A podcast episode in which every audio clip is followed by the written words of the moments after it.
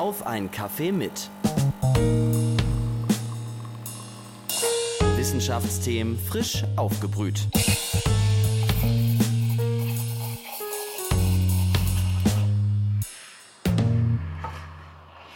Hallo und herzlich willkommen, liebe Hörerinnen und Hörer. Ihr habt auf einen Kaffee mit eingeschaltet, den brandneuen Wissenschaftspodcast der Universität Leipzig.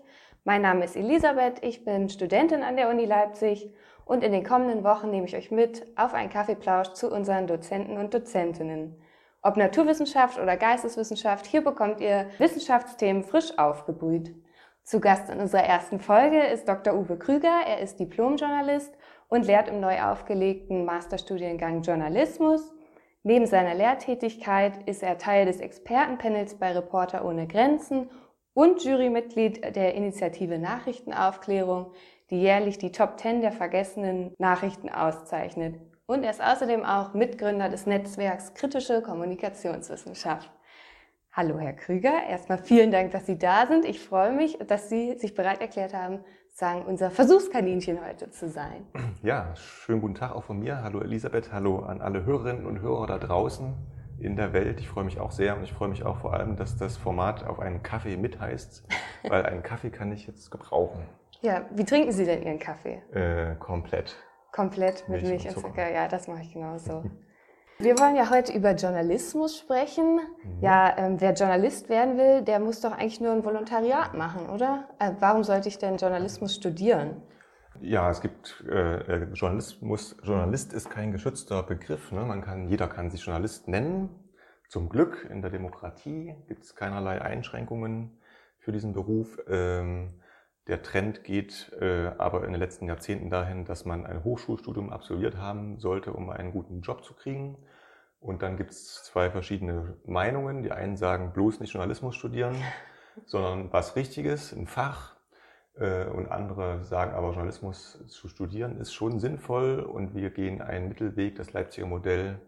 Äh, wir bieten einen Masterstudiengang Journalismus an und äh, im Bachelor hat man dann meistens was anderes studiert mhm. und hat dann schon Ahnung auch von Politik oder von Chemie oder von Kultur. Und so ähm, ja, sind dann sowohl handwerklich als auch fachlich, thematisch dann gut ausgebildete Leute dann in der Redaktion. Ja, der Master geht ja sogar drei Jahre. Äh, woher kommt das? Äh, genau, zwei Jahre Uni, ein Jahr Volontariat. Also wer bei uns einen Studienplatz bekommt, dem wird ein Volontariat garantiert. Das ist eine feine Sache, weil auf dem freien Markt ein Volo zu bekommen ist nicht so einfach. Da ist das Interesse doch sehr groß, Konkurrenz sehr hart und ein Studienplatz bei uns beinhaltet eben ein Volontariat. Äh, wir haben renommierte Partner äh, unter Zeitungen, öffentlich-rechtlichen Rundfunkanstalten. Und da kriegt jeder nicht unbedingt den Platz, den er haben möchte, weil es können nicht alle zum WDR gehen. Mhm. Aber äh, jeder bekommt was sehr ordentliches. Nun ist der Master hier in Leipzig ja kein Master of Arts, sondern ein Master of Science. Und wenn man sich so den Modulplan anguckt, sieht man, ja, ein großer Teil im Studium nimmt auch die Informatik ein. Wie passen denn Informatik und Journalismus zusammen?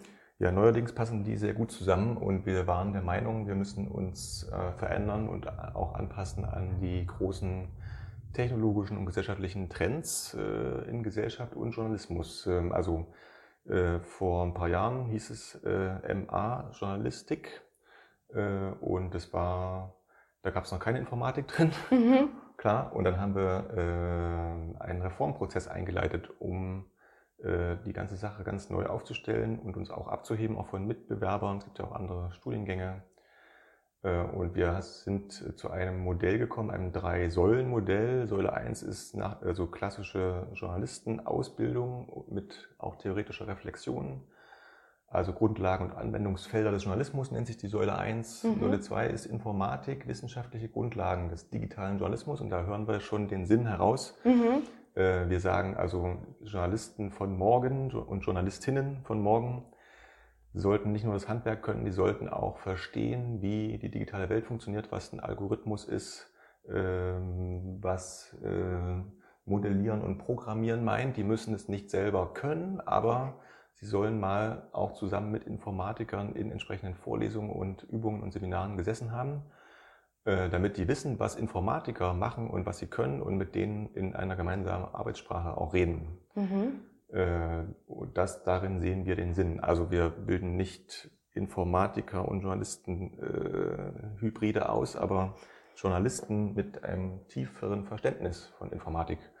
Und die Säule 3 des Studiums äh, nennt sich angewandte empirische Sozial- und Journalismusforschung. Mhm. Das heißt, da spielen wir eben auch unsere, äh, unser Merkmal als Universität aus. Wir sind eben keine Fachhochschule, sondern wir sind eben eine Universität, wo Forschung eine große Rolle spielt, wo man als Studierende und Studierender eben auch erstmal ein äh, Handwerkszeug, was angeht, äh, bekommt, was Methoden angeht, äh, Methoden quantitativer und qualitativer empirischer Sozialforschung.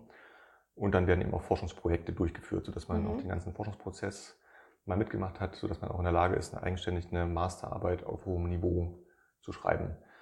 Das sind die beiden äh, Jahre an der Uni und dann geht es ein Jahr ins Volontariat. Und dann ist man fertig, wenn man die Masterarbeit rechtzeitig abgegeben hat.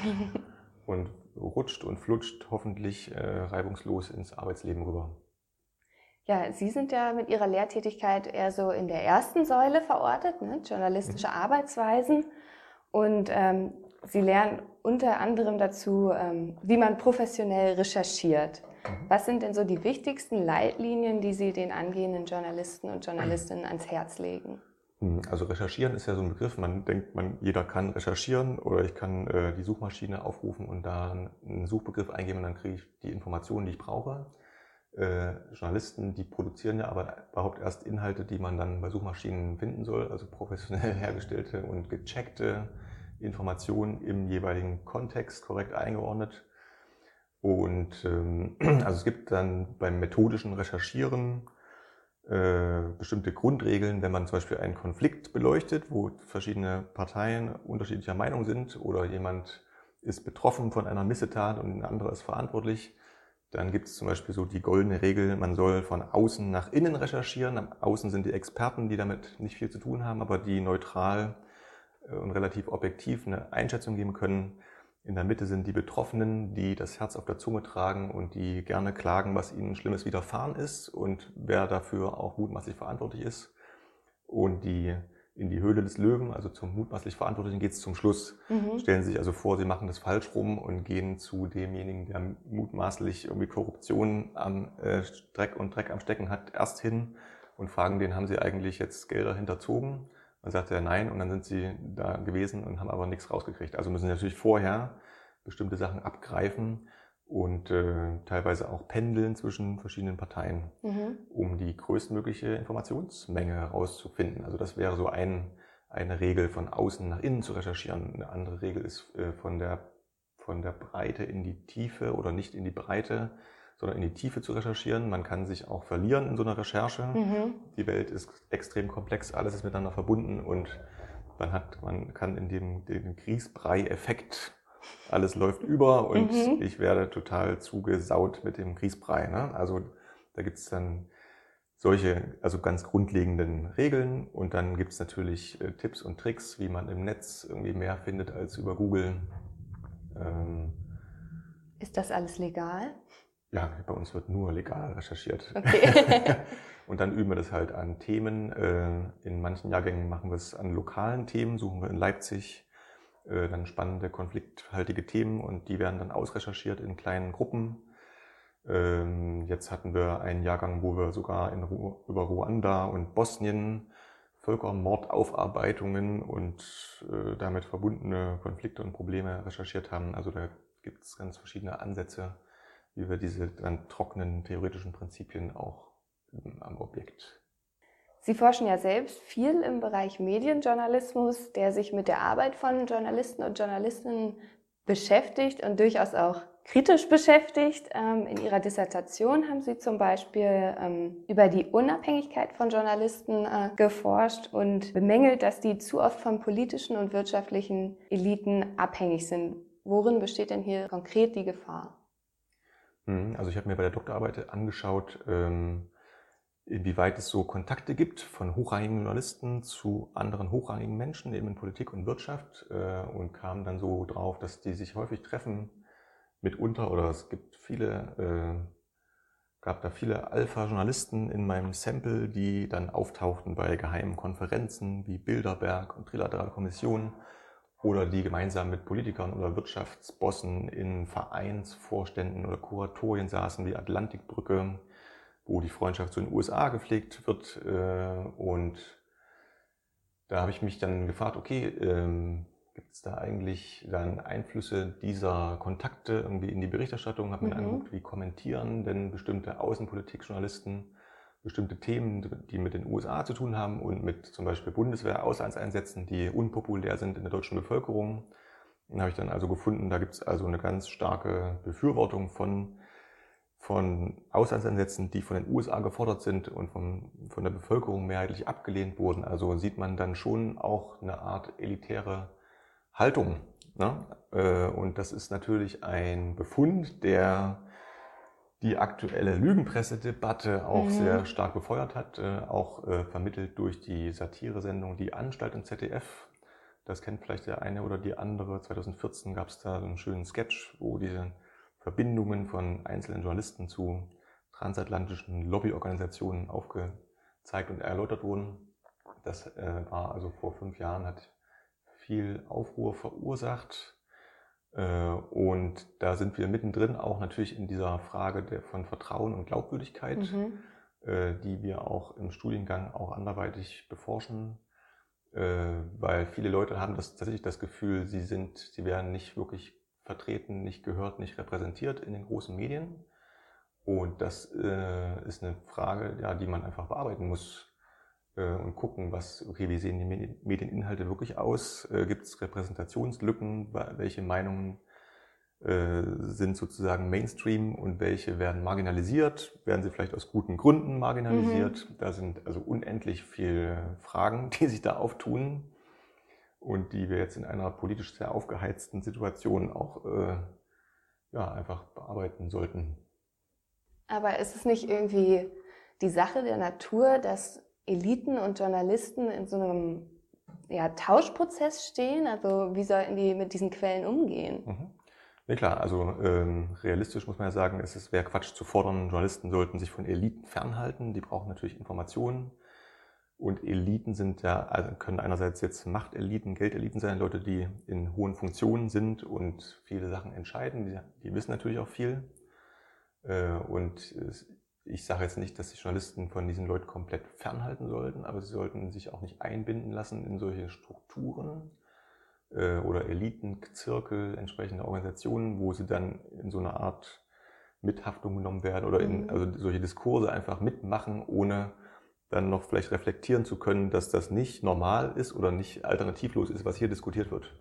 Also eine ähm, in Reaktion auf diese Geschichte mit der Anstalt hat zum Beispiel der Chef, der Vize-Chefredakteur der Zeit, Bernd Ulrich, mal was Schönes geschrieben, dass in diesen transatlantischen Diskussionsforen und Vereinen nicht irgendwelche Agenten der CIA Parolen ausgeben und das kommt eins zu eins in die mhm. deutschen Zeitungen, aber dort läuft ein Diskurs, der eine bestimmte Zone des Denk- und Sagbaren irgendwie umreißt und äh, dann kommt man dann gar nicht mehr drauf, dass es irgendwie auch anders sein könnte.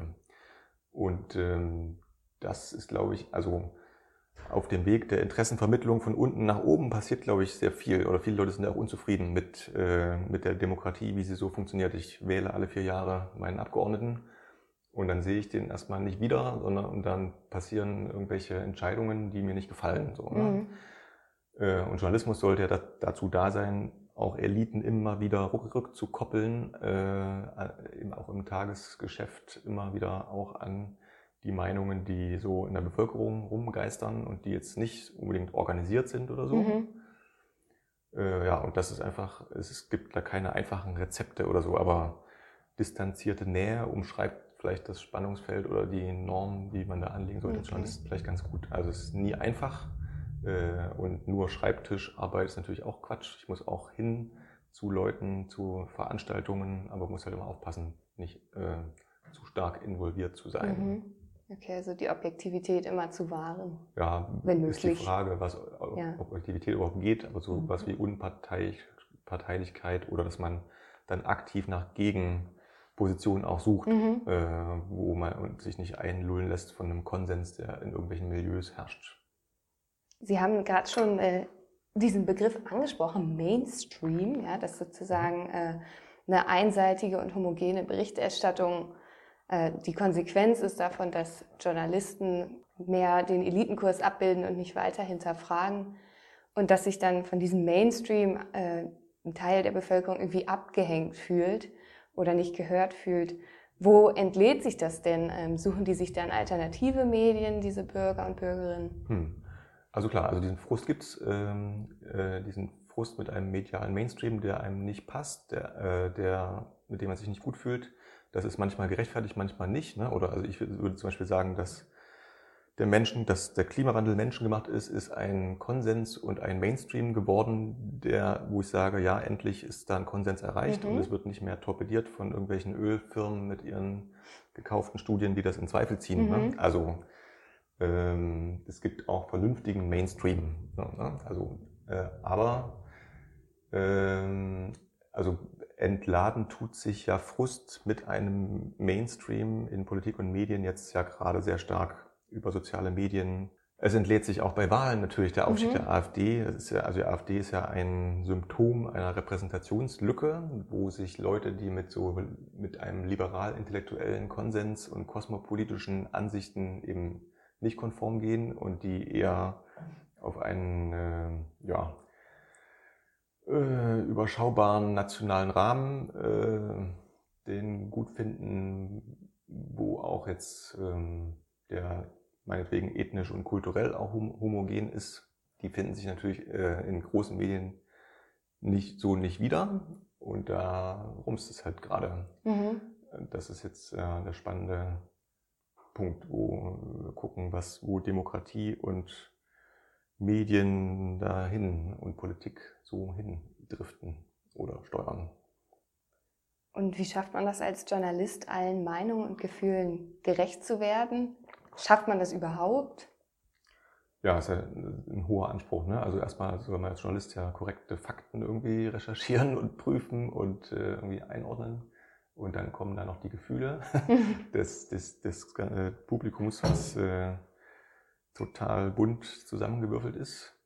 Äh, aber äh, Gefühle dürfen wir, glaube ich, nicht vernachlässigen. In, also wir dürfen auch real vorhandene Machtungleichgewichte nicht vernachlässigen. Also mhm. manche äh, Schichten, Milieus sind auch objektiv irgendwie ohnmächtig. Ja, es sind jetzt nicht nur Gefühle, ich will das nicht bagatellisieren. Und es geht auf jeden Fall darum, dass Menschen per se auch natürlich gesehen werden wollen, wahrgenommen werden wollen, ernst genommen werden wollen. Und ähm, da gibt es eben auch Defizite ne, von meinungsfreudigen Journalisten, die äh, schnell bei der Hand sind mit Urteilen mhm. über bestimmte andere Meinungen, die sie nicht teilen. Also da plädiere ich auch immer dafür, weniger Dampf und Wurf und vielleicht mehr gewaltfreie Kommunikation. Mhm. Das ist übrigens was, was ich sehr allen sehr ans Herz legen kann. die Methode der gewaltfreien Kommunikation nach Marshall Rosenberg, die könnte mhm. für in Medienredaktionen, glaube ich, gut für das Training in solchen Konfliktfällen äh, könnte hilfreich sein. Okay, ich habe davon noch nie gehört, von der gewaltfreien ja, Kommunikation. Mh. Können Sie das vielleicht noch mal kurz ausführen? Äh, die, also die Grundidee ist, wenn ich einen Konflikt habe mit einem anderen Menschen, dass ich nicht sage, du hast Unrecht und du bist doof, sondern ähm, ich soll meine Botschaft äh, in vier Häppchen drüber bringen, nämlich was nehme ich gerade wahr, also die reine empirische Wahrnehmung. Mhm. Äh, dann sage ich, was für Gefühle das in mir auslöst. Also weil ich sehe, dass du, äh, dass das Geschirr unabgewaschen mhm. in der Spüle noch steht, obwohl du eigentlich laut Plan gestern mit Abwasch dran gewesen wärst. Das macht mich wütend. Also dieser Wut äh, kann ich artikulieren, aber getrennt von der empirischen Wahrnehmung. Mhm. Äh, danach soll man äh, noch kommunizieren, welches Bedürfnis beeinträchtigt wurde. Also ich habe das Bedürfnis in einer sauberen WG zu leben, wo mhm. ich auch Zugriff auf stets saubere Teller habe und die Töpfe und Pfannen auch äh, sauber im Schrank stehen, damit ich sie wieder benutzen kann. Und zum Schluss dann noch eine Bitte anhängen und keine Forderung, sondern eine Bitte, die der andere auch ablehnen kann. Äh, also ich bitte dich doch äh, heute mal abzuwaschen. So und dann hat der Konfliktpartner hat also vier äh, Häppchen oder die vier Botschaften die immer mit ich anfangen. Also ich habe beobachtet, äh, ich fühle dabei das, ich möchte aber gerne das und das haben und deswegen bitte ich dich. Und das sind äh, und deshalb kann er viermal einhaken und sagen, ja, ich, ich verstehe dich und äh, die Wahrnehmung ist vielleicht korrekt und dein Gefühl kann ich nachvollziehen äh, und dein Bedürfnis kann ich sogar auch nachvollziehen, aber ich kann dann bitte leider nicht entsprechen, weil ich gerade im Prüfungsstress bin. Mhm. Also lass uns doch bitte eine andere Lösung finden. Also statt dass es dann knallt, äh, könnte man dann durch diese gewaltfreie Kommunikation, also ein tieferes Verständnis vor allem entwickeln fürs Gegenüber. Das ist das Wichtige, dass man nicht an der Oberfläche bleibt und nur den Dissens sieht, sondern auch das, was dahinter steht. Und das wird dadurch bearbeitbar. Und das kann man, glaube ich, auch vom Interpersonalen auch hochskalieren auf die mhm. gesellschaftliche Ebene mit ganzen Gruppen. Ja, auf jeden Fall. Hm. Das ist aber ein guter Tipp. Den kann ich heute erstmal in meiner WG anwenden. Ja, auch für Partnerschaften sehr gut geeignet.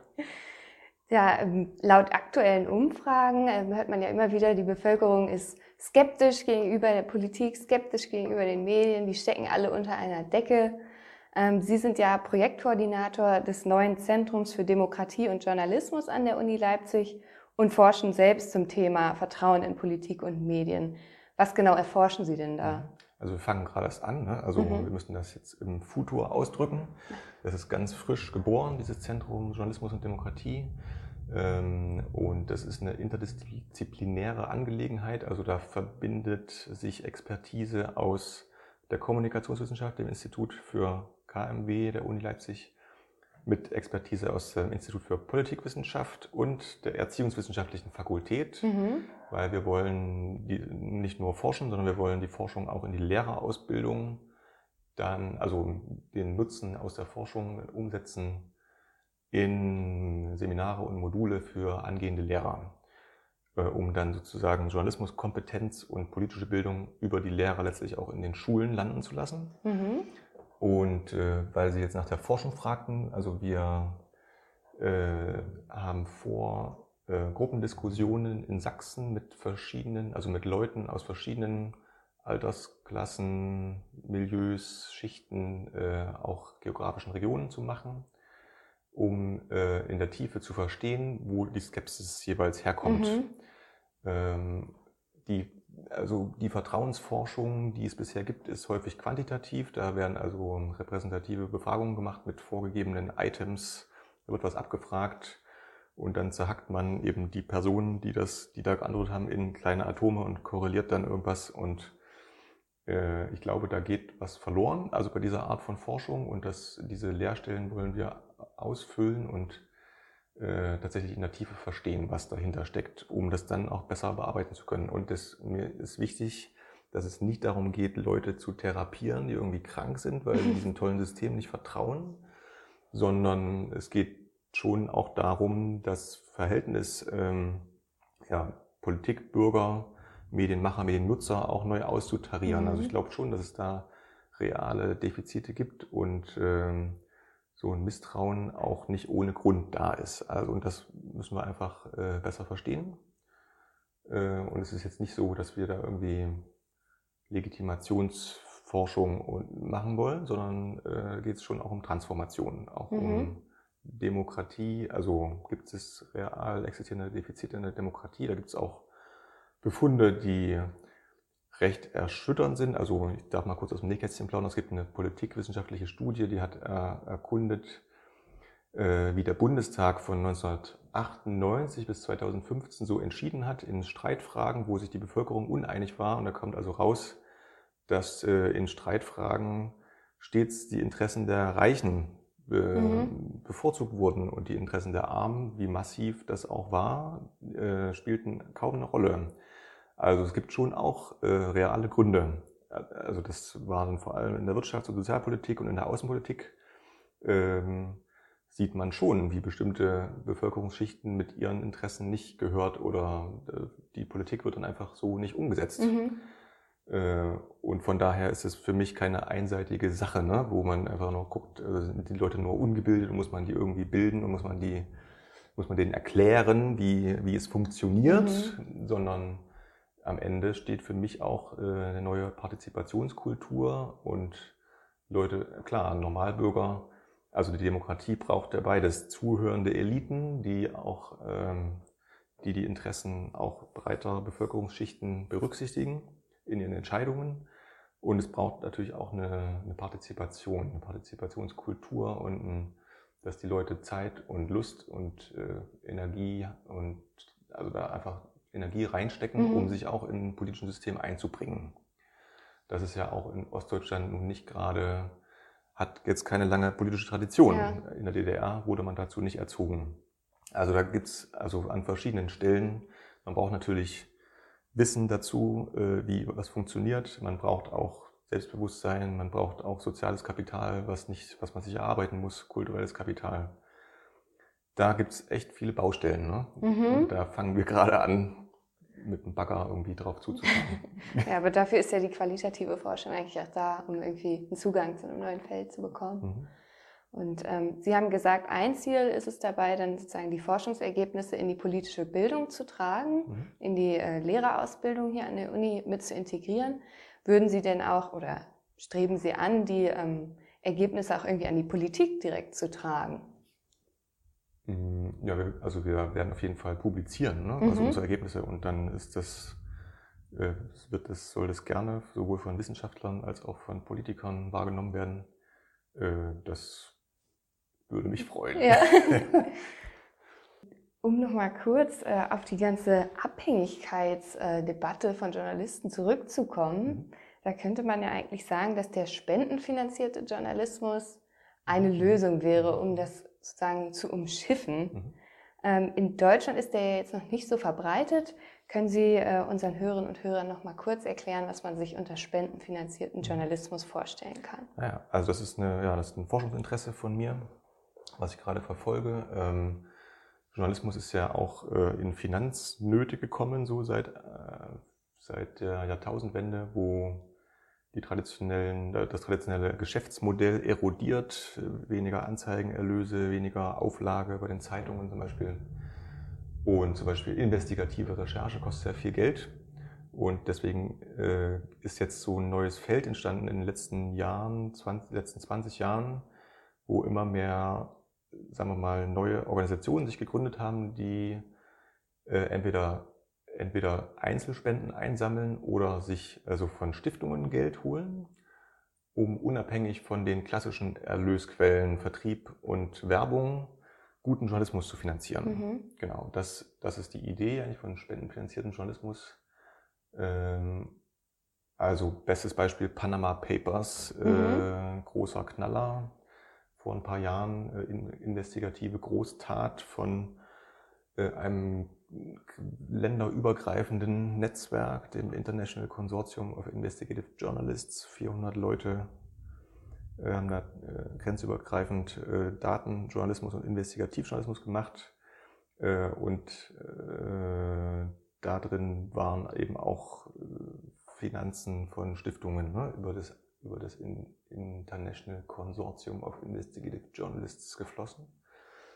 Ähm, ja, uns interessiert jetzt also, welche neuen Spielräume gibt es dadurch, welche neuen Abhängigkeiten entstehen natürlich. Also es gibt ja nie nirgendwo die reine Unabhängigkeit und wenn ich Stiftungsgeld brauche, dann bin ich halt von der Stiftung abhängig. Mhm. Und die Stiftungen tendieren auch dahin, äh, zunehmend kontrollieren zu wollen, ob das erfolgreich ist, was da gemacht wird. Ne? Und das ist natürlich auch das ist dann wieder ein neuer Zwang. Ich muss zwar nicht so und so viele Zeitungen verkaufen oder anzeigen, aber die Stiftung will, dass ich einen bestimmten Impact, eine bestimmte mhm. Wirkung in der Gesellschaft erziele. Äh, und dann muss ich mir da auch einen Kopf machen, wie ich das messe und dass ich Wirkung auch erziele. Also das, äh, ja, vom Regen in die Traufe vielleicht kommt der Journalismus dadurch. Auf jeden Fall ist da was Neues entstanden, was, äh, wo noch Forschungsbedarf besteht, wo wir uns reinhängen. Und ja. Weil die meisten Informationen gibt es ja eigentlich auch umsonst im Internet. Welchen Mehrwert bietet mir das denn, wenn ich so einen Non-Profit-Journalismus unterstütze? Ach so, jetzt als Normalbürger, wenn als ich Normalbürger. eine Börse aufmachen möchte. Ähm, naja, die, also die Ergebnisse der Panama Papers zum Beispiel, die muss, da musste ich mir schon die Süddeutsche kaufen, ne, um die dann zu lesen zu können. Ein Korrektiv äh, ist eine, ein anderes, äh, so eine neue, eine neue Organisation in Deutschland, die stellt das online zur Verfügung Mhm. äh, und arbeitet auch mit Medienpartnern zusammen. Äh, ja, und wenn ich spenden will, dann eine Spende ist ja nicht, ich kaufe diese Story oder dieses Medium, sondern Spenden ist halt eher was Philanthropisches, was Großherziges äh, oder Mhm. ich will mich gut fühlen und ich tue was für die Gemeinschaft, indem ich was spende. Ne? Also wenn Sie sagen, klar, das ist eine weit verbreitete Einstellung, ich finde ja alles im Netz, Mhm. ähm, aber das muss ja erstmal ins Netz kommen.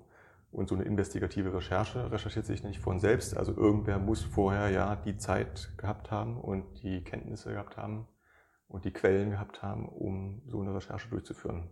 Okay, also dieser spendenfinanzierte Journalismus ist auch sozusagen ein bisschen entschleunigt und gibt den Journalisten und Journalisten mehr Zeit, auch investigativ, äh, tiefgehend zu Ja. recherchieren. Genau, das ist die Idee. Ja. Okay. Panama Papers, das war ein Jahr, hat die Recherche gedauert. Da sieht man Mhm. mal, welche Dimensionen möglich sind. Mhm. Mhm.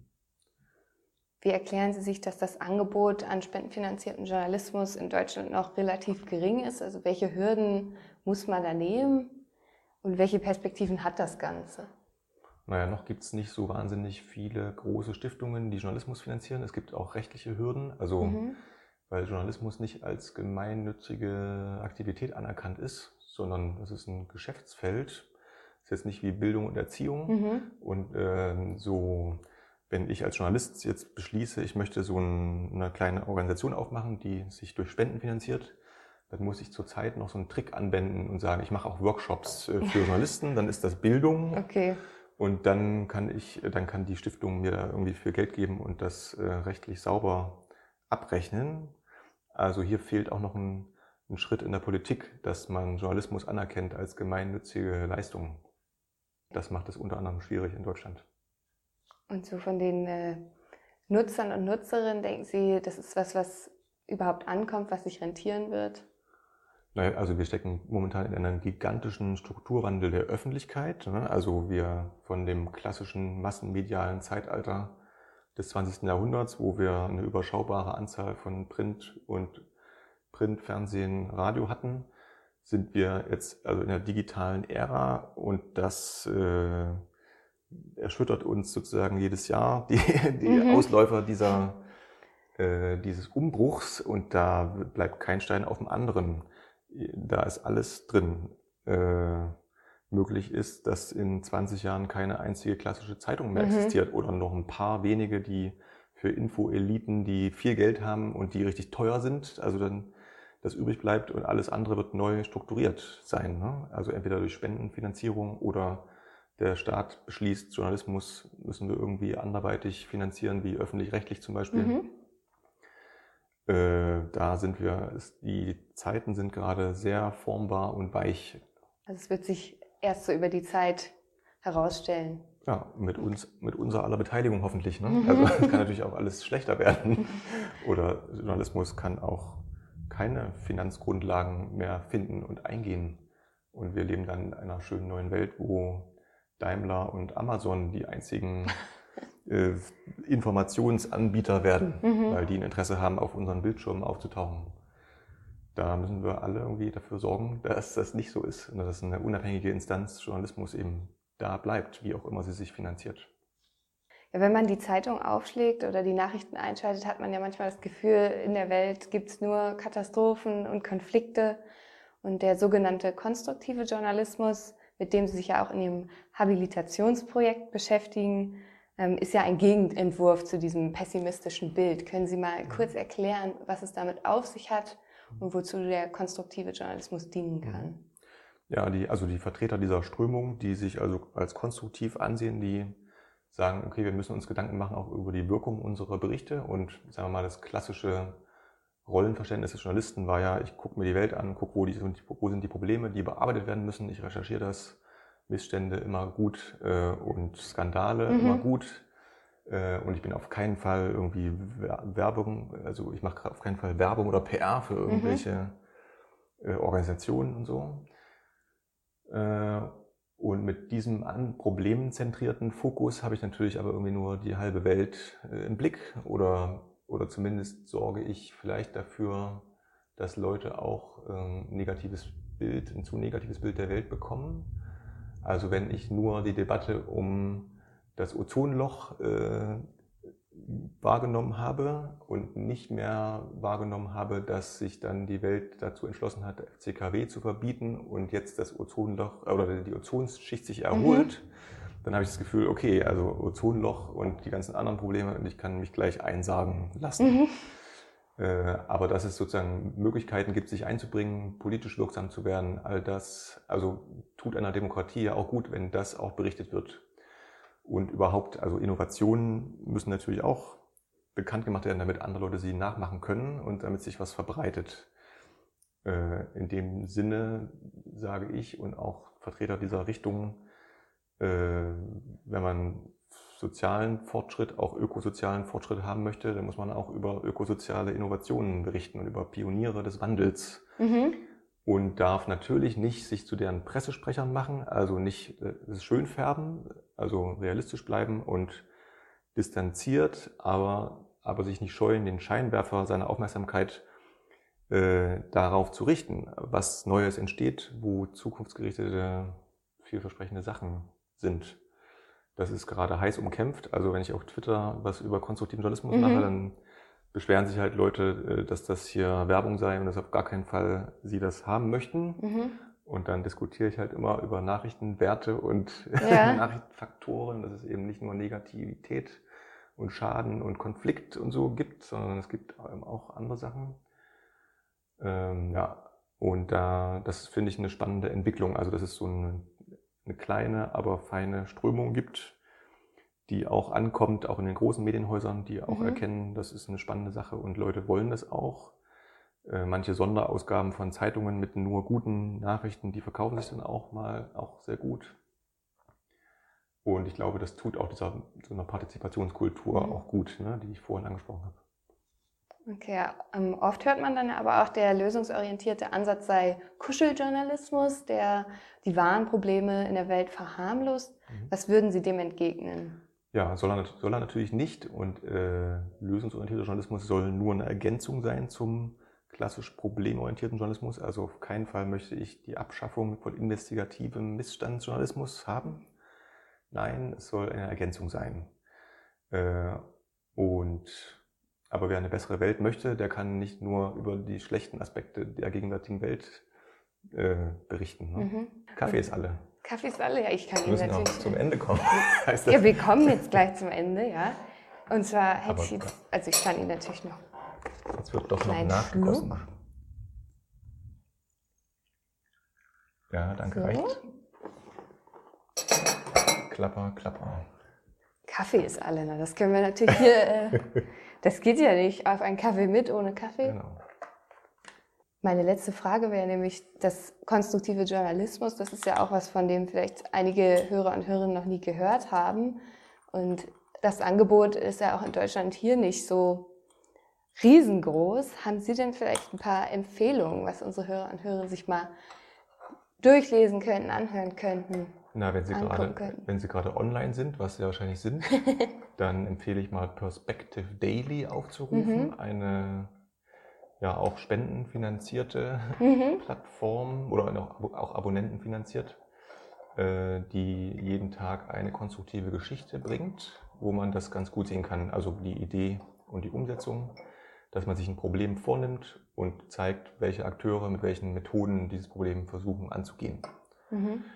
Ähm, es gibt auch in anderen äh, Medien so Rubriken. Mhm. Ja, die äh, Tagesschau hat jetzt gerade den, den Lösungsfinder auch eingeführt. Das ist aber ein Videoformat. Ja. Das sind so, ah, so dreiminütige Videoclips, mhm, mhm, mhm, wo dann auch zum Beispiel zum, zum Wohnraum oder zur Pflege ähm, ja, Lösungen angeboten werden oder Zukunftsperspektiven. Sehr gut. Genau. Aber sozusagen, ich, hab, ich kannte da immer nur den Faktenfinder und jetzt mhm. sind sie sozusagen auch auf, diesen, also. auf diese Strömung, von der Sie gesprochen haben, aufgesprungen, mhm. haben Lösungsfinder eingeführt. Mhm. Ja, also könnte das ja schon was sein, was jetzt äh, zunehmend an Bedeutung gewinnt. Ich denke schon. Mhm. Ja, wunderbar. Ähm, liebe Hörerinnen und Hörer, wir äh, sind durch mit der Zeit für heute. Aber ich glaube, ihr seid gut versorgt äh, mit diesen Tipps, Perspective Daily oder Lösungsfinder könnt ihr ja mal bis zum nächsten Podcast äh, ein bisschen reinstöbern. Ich möchte mich ganz herzlich bei Dr. Uwe Krüger bedanken für das schöne Gespräch und nochmal vielen Dank, dass Sie sozusagen hier das erste, die erste Folge mit uns begangen haben. Ja, ich bedanke mich auch für dieses angenehme Gespräch und den Kaffee. genau, ähm, schaltet gern wieder ein, wenn es das nächste Mal heißt, auf einen Kaffee mit. Ich kann schon mal so viel verraten, es geht in die Psychologie. Auf ein Kaffee mit. Wissenschaftsthemen frisch aufgebrüht.